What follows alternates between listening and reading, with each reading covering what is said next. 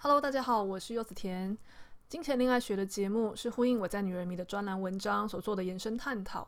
金钱其实不只是一种能量，更是一种关系。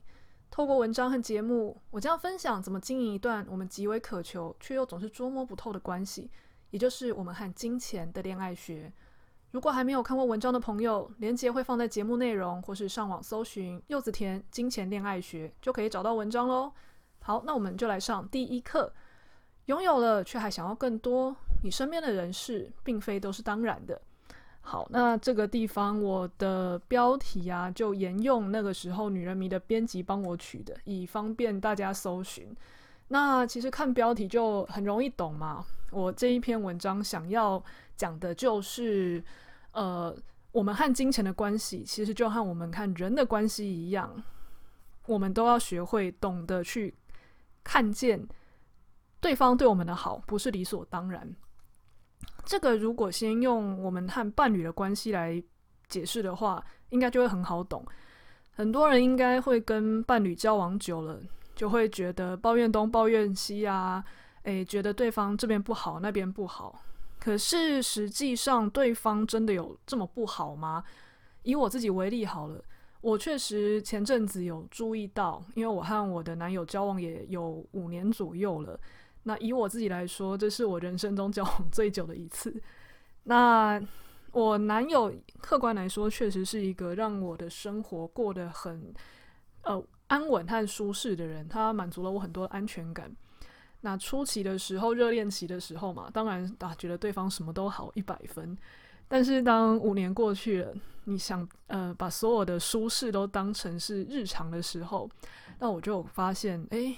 有时候好像就会觉得生活变得有点无聊，或无聊有时候还只是呃状态好的时候，会觉得好像没有什么新鲜感和乐趣。啊，每次约会好像都是一样的行程。然后如果状态不好的时候啊，更可能的是，诶，对方好像做了一些让我看不顺眼的事，就会想要念他一下。讲话口气也不是很好，跟那个热恋热恋期就是那种小甜姐完全是不一样的状态。好，对方可能会觉得说，因为我真的是跟同一个人在交往嘛。但是我有一次跟朋友聊天的时候啊，他也提到他跟他的呃伴侣也是交往蛮长一段时间，但他有跟我说，他们之前有吵架的时候，他有意识到自己好像过得蛮不知足的。那他的不知足，他反省说：“诶，其实啊，他的伴侣真的没有对他哪里不好，而是自己常常会把自己的不快乐，呃，投射在对方可能一些让自己看不顺眼的事情上。可是大概百分之八九十的时间，对方都是对自己蛮好的，只是因为对方日复一日的做，而且稀松平常的做，他自己就常觉得说这不是很正常吗？可是当他意识到这种把关系中的好当做理所当然的时候，反而会让他去放大那一些鸡毛蒜皮的小事的不好，所以他就提醒自己：哦，好，那呃，他每次跟伴侣相处的时候，都要表达说一些微小的事情的感谢，比方说，诶，对方可能下班后有帮他准备一杯饮料啊，或是帮他买晚餐啊，不要拿来就喝，拿来就吃，而是要感谢他的体贴。就算对方已经做这件事情做了三年也一样，因为他并不是在跟你交往三个月的时候你会很感激，然后觉得哇他真是贴心，但是三呃三年之后就觉得这不是正常了吗？你今天怎么没买？然后我那时候听他这样讲，我觉得蛮有道理的，因为真的仔细去回想一下，呃自己在不开心的那些事情确实都不是什么大事，但是八九成的时间我都在。伴侣给我的一些呃蛮好的照顾之中，过得真的是蛮舒适的。舒适这个东西常常会让人的贪婪没有办法去控制。那所以后来我就我就跟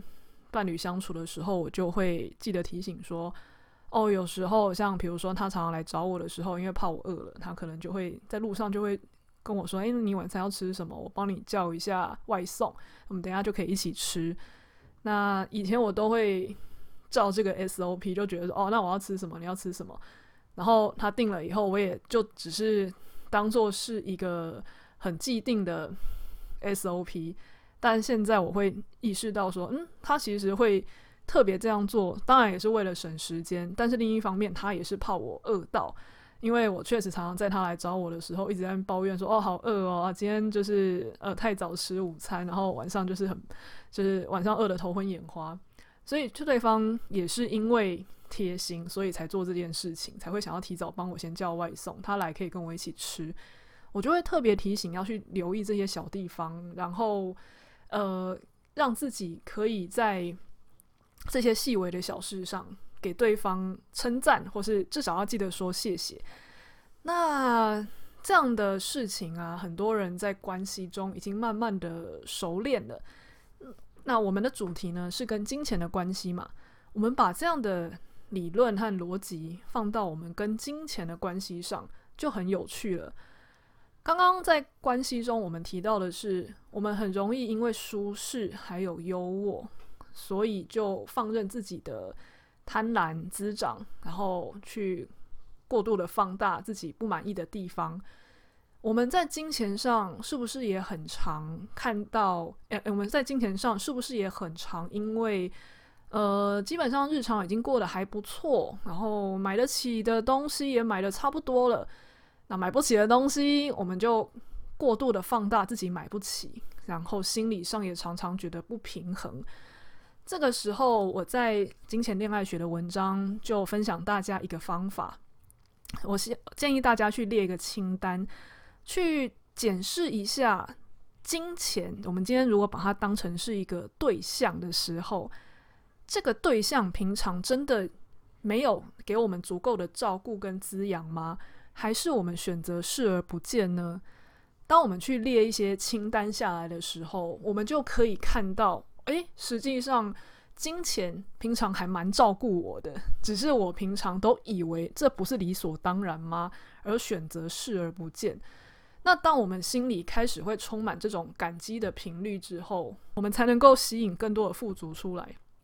因为身心灵有一个说法是，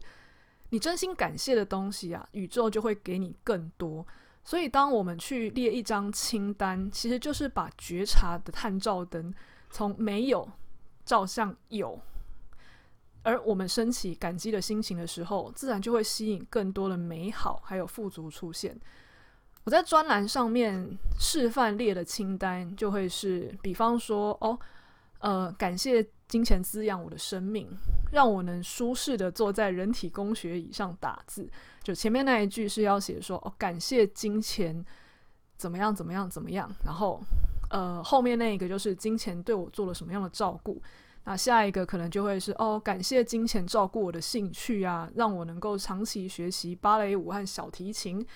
啊、虽然我是没有学啊，但是只是示范给。一般可能有学的人看的，哎，毕竟长期能够学习东西和呃能够维持兴趣，如果钱没有一定的富足的话，还真的做不到。所以，我们有时候可能已经忘记了，我们能够照顾自己的兴趣，或是我们能够买得起自己想玩的那些东西，其实就是金钱照顾我们的证明啊。又或者是我写的第三句是哦，感谢金钱来到我的身边，让我租得起舒适的房子，拥有私人空间。这个我倒是也是蛮有感触的是，我在去年的时候刚好也租了一间个人的工作室。刚租下这间工作室的时候，我心里真的觉得哇，人生圆满了。因为我是一个很重视私人的空间的人，所以当我拥有一个自己的小工作室，我可以在里面呃做事情啊、写文章啊、看书啊。呃，静坐啊，然后每天在回家的时候，哇，我觉得那个好幸福哦。因为从小到大，我都是住在家里，我一直要跟别人共同使用一个空间。虽然我有自己的房间，但是呃，毕竟还是很多公共空间，还有一些作息啊、声音啊，还是会互相影响。当我人生拥有第一个自己的空间的时候，哇，我真的觉得，好幸福哦，好满足哦。每天都在工作室里面做事情、打扫啊，就觉得不亦乐乎。但是到现在也差不多一年了。我平心而论，跟我刚租那间工作室的时候，我那一阵子人生中幸福快乐的时间，和现在相比，当时还是远远的超过现在。虽然我还是很喜欢工作室，可是当时的那种幸福感已经过去了。之后，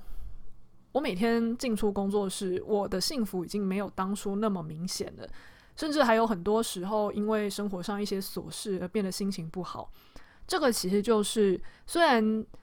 我已经完成了一个以前一直梦想，但是都没有办法做到的事情，但是我却没有办法把我自己的觉知跟感谢的能量持续的留在这些呃曾经或是现在还正在滋养我的事情上。所以，即使我人在工作室，即使那个地方的布置还是一样非常的干净明亮，又或者是那边的呃阳光，我非常喜欢我工作室的阳光，还有前面的阳台，它还是一样非常的呃耀眼的时候，我好像也只是就是静静的看了一下，然后又继续埋头在做自己的事情。所以有没有发现，要经营任何的关系，不管是跟呃，实体的人类，又或者是无形的金钱能量，又或者是经营我们自己的生活的时候，实际上非常重要的是，我们要学会随时能够看到那一些其实是在滋养我们的小事，并且投以感激的能量。身心灵有一个说法，像我刚刚有提到说，当我们去感激某一件事情的时候，因为那个感激的振动频率是非常高的。你就会吸引更多东西，所以当你得到别人的付出的时候啊，你去感谢别人的付出，或是至少在心理上，你要是让自己处于一个感激的频率的时候，那你其实就会让宇宙意识到说，哦，给你这样的东西，你会频率变得更高，然后你会呃状态变得更好。那他就会给你更多这样子的东西，因为那是你的感激的频率吸引来的。所以，当你希望自己变成是一个幸运的磁铁，你希望某个东西可以更多的时候，你就专注的对那一件人事物投在心理上投以非常多的感激的能量，专注的花个一分钟也好，在心里认真的去感激自己得到这个东西，感激一切的帮助和机缘，然后感激。所有的因缘际会，让你能够最后拥有这个东西。毕竟，我们能够拥有任何东西，都不会是你一个人造成的，它一定是天时地利人和，至少一半以上都不是掌握在我们手里。所以，其实你对于你获得的这些任何东西投以感激的时候，其实你就已经在感谢这个送好东西给你的这个机制，你就可以透过这个机制再得到更多。所以，我们有没有发现，那一些懂得感激的人，他们好像人生真的过得特别快乐？我身边确实有这样子的例子。有些人，他们呃，可能也因为接受身心灵的思想，所以他们有特别在练习感激，或是他们也有特别的活在一个很很好的频率状态。你就发现，他们得到任何东西的时候，他们都由衷的开心，已经变成一个习惯了。结果。后来才意识到说，嗯，好像不纯粹是他们幸运，而是他们的感激有意无意的就会招来更多的幸运。先不要说呃一些比较奇妙的能量共振的原理好了，光是我们身边发现有一些朋友，你送他什么东西，或是给他什么东西，他都会一百二十分的感激跟开心的时候，我们是不是就会特别想要去照顾他跟给他东西呢？那也就是因为这样，他们在别人眼中就会是一个我们想要对他好的角色。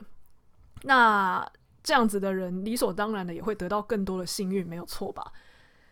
如果我们暂时还不知道要怎么样做的时候，这边也提供另外一个方法，就是我有听过有一个朋友，他原本心呃常常因为心里感觉到很匮乏，常常会很想要去乱买东西。可是他告诉我一个秘方，就是他开始去整理他拥有的物品清单，比如说哦，可能面膜有几盒啊，口红有有多少条啊，或是呃，比如说眼影啊，其实我已经带有呃六七盒之类的。因为很多喜欢买东西的人，常常买到已经忘记自己有什么东西。他在列的过程中，不但客观的是在整理哦，实际上我有多少东西，我是不是不需要再买了？我用旧的就好了。那另外一方面，他同时也是在靠列清单这个过程，他把觉察的探照灯转向那些他有的，而不是一直在网络上看到东西就觉得我啊，我又缺这个，我又缺那个。当他在列清单的时候，他确实心理上会感觉到比较多的安定感，因为他看到的是自己有，而不是自己没有的那一面。久而久之，他发现这份清单其实变成是一个阻挡购物欲的很好的武器。因为当他开始又想要买东西的时候，他就会开始看这份清单。那如果是他没有的，他才会适可而止的买；如果是他有的东西呢，那他可能就算了。所以列清单这个东西帮助我们觉察是非常有用的工具。第一课我们就来告诉自己要怎么样去靠列清单来好好的提升我们和金钱的美好关系。好，那这一集就先到这边，下一次我们金钱恋爱学的节目见喽。